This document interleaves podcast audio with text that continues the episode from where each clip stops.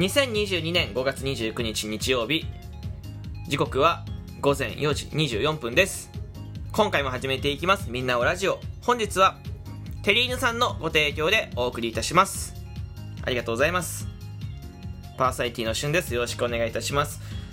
えー、昨日収録ね、えー、アップしてないです。はい、えー、申し訳ございませんでした。え、楽しみにした方ね、いらっしゃると思います。で、また、今日ちょっと時間早いですよね。今までは6時とかに撮ってたんですけど、まあ、ちょっと、えーまあ、起きてたというか、目が覚めたと言いますか、えー、まあ、そんな感じなのでね、えー、この時間帯に撮っております。はいまあ、この時間帯にね、撮る、え、メリットみたいなところで言うと、あの、やり直しが何回もできるっていうね、うん、メリットがあって、いつも6時に撮ってるんですけど、6時だと6時半にアップを決めてるので、こう、なんて言うんですか？ある、何回かこうやり直しできる回数が決まってるわけですよ。12分のトークの中でね。うん。だからこの時間帯だと結構余裕があるから何回も撮れる。逆にデメリットで言うと、えー、何回も撮りすぎちゃうから、えー、終わらないっていうね。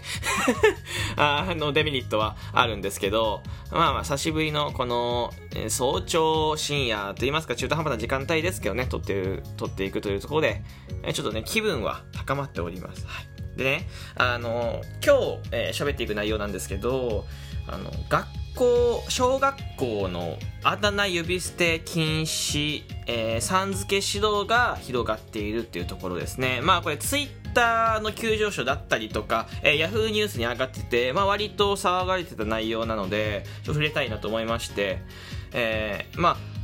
どういうことかというとですね、小学校でね、そのクラスメイトをあだ名で呼んだりとか呼び捨てにしたりすることなく、さん付けで、えー、呼んでくださいっていう指導する小学校が増えている増加傾向にあるというところで、えー、身体的特徴を揶揄するようなあだ名はいじめにつながるケースがあるというところですね。はい。確かにね、あの、データを見ると、あの、いじめとかによって不登校になる人とかは、え、ー、と、小学校、全国の小学校で2020年度は42万897件の報告があって、このうち6割が冷やかしとか、えー、からかいっていうところで、えーまあ、これがあだ名とか、えー、身体的なあだ名ね、よく、えー、あるので言うと、えー、例えばデーブだったりとか、えー、あと何でしょうかね、えー、何があるんだろうな。まあ、僕はよくもやしって言われてましたけど、まあそういうね、あだ名、まあ身体的ですね。身体的、これ色が白くて身長が高かったからなんですけどね。今はそんなに高くないですけど、はい。えー、もやしって呼ばれてたりとかして、えー、まあこういうあだ名がですね、結局あの、いじめにつながったりとか、えー、受け取った本人によってはですね、えー、まあちょっと、えー、精神的なダメージを受けちゃって学校に行きたくないななんて思う、えー、人が増えるかもしれないので、というところでこれを抑止、ね、するために、えー、なんて言うんでしょうかね、さん付けというところだと思うんですけど、僕今回この内容というか、この記事、ヤフーニュースの記事を見た、見て、えっと、まず思ったのは、その、禁止行為っていうものは、えっと、まあ、直接結果につながんないと思ってるんですよね。うん、日本って、結構何でも悪いものは禁止しちゃおうっていう考えがあると思ってるんですけど、うん、例えば、まあ、いわゆる、まあ、コロナで外出、自粛っていうのもあれは実質禁止じゃないですか。外出禁止ってところ。うん。えー、だし、ああとはなんだろうな、えー、例えばよくある例で言うと、えー、あなたは成績が悪い。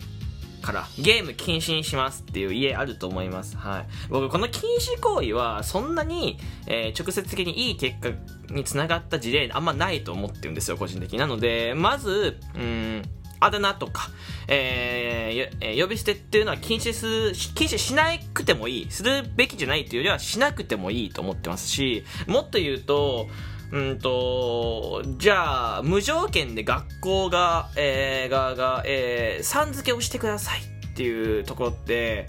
うん、なんでって疑問を抱くと思うんですよ。なんで友達、友達というかこのクラスメイトの子をね、うん、なんで全員さん付けで呼ばないといけないのってところだと思うんですよ。うん。ましてや子供たちなんて、小学校の子供たちなんて、ジェンダーなんていう言葉なんていうのは知らないと思います。はい。あの、性についてなんては今から知っていくことの方が多いと思います。うん。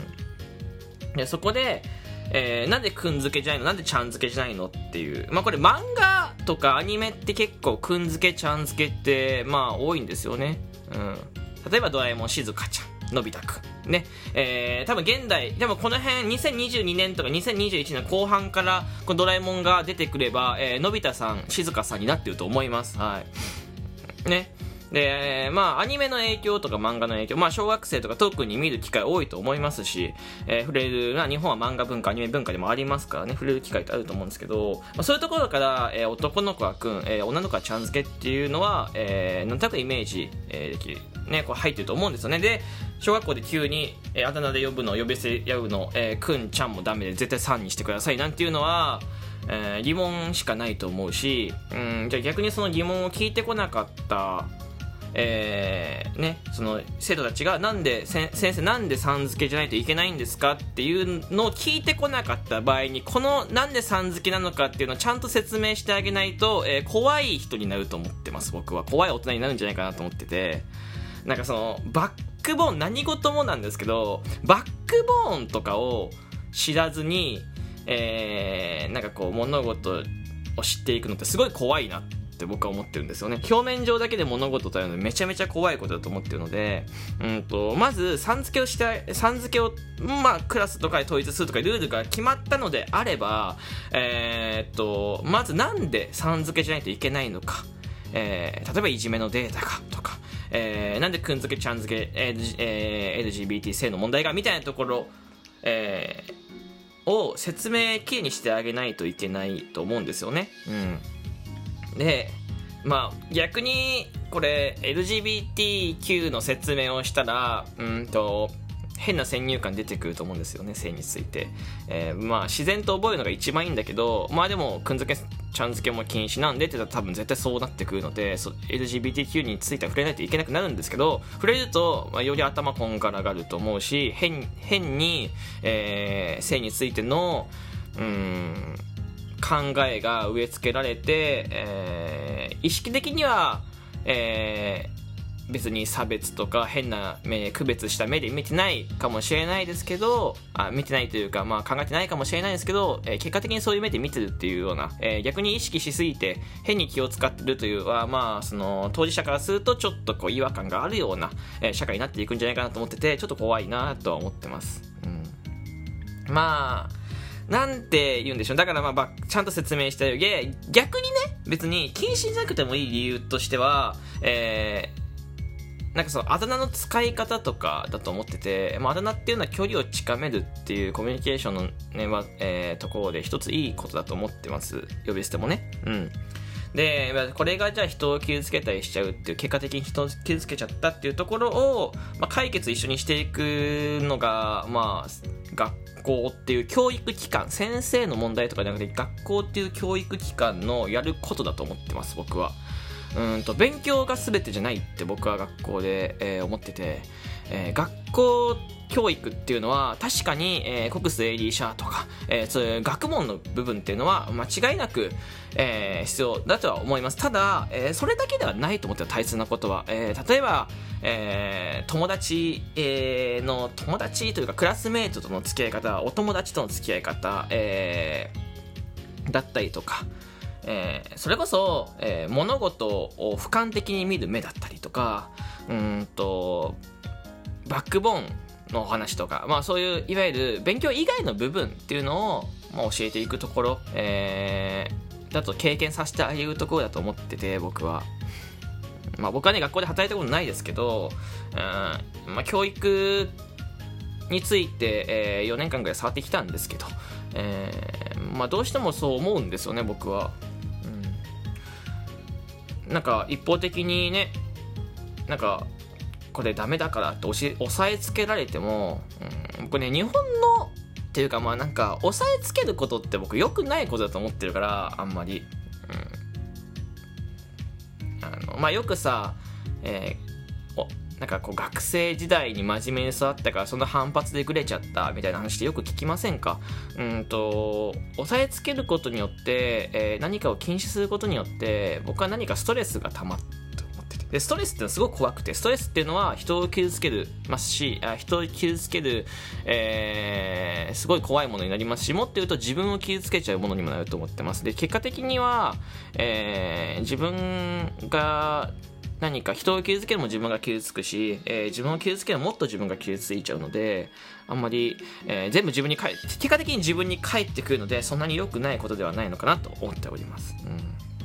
うん、どうですかね？皆さんはどんな考えがありましょうかね？えー、まあ人それぞれだと思います。まあ、こういうものをね、あの、答えを出すっていうよりは、まあなんか議論していくこと、えー、こう、意見考えて、愛見があることをぶつけ合っていくことの方が大切。答えを出すところは結果的に、まああっていいと思うんだけど、何かこう自分の考えとかみんなが思ったことを、こう、ぶつけていって、えー、喋っていって、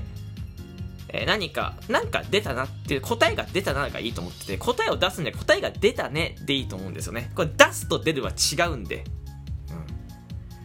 うん。うん、だから、なんていうんですかね。あの、まあ、皆さんの意見もあると思いますしね、全然お便りとかでもお待ちしてますし、うん。まあ、ちょっと、まあ、あんまり笑うとこはなかったのかもしれないですけど、本当にでも、こうあだ名禁止、えーえー、呼び捨て禁止、さん付けっていうところは、まあ一概にこ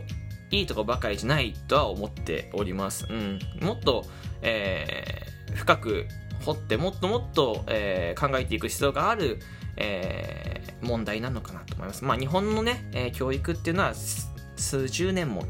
変わってないですからね。というところでね、えー、この辺で終わりたいと思います。この辺、えー、ここまで聞いてくれてありがとうございました。えー、収録トークの方にお便り、ギフトをお待ちしております。ではまたお会いしましょう。バイバイ。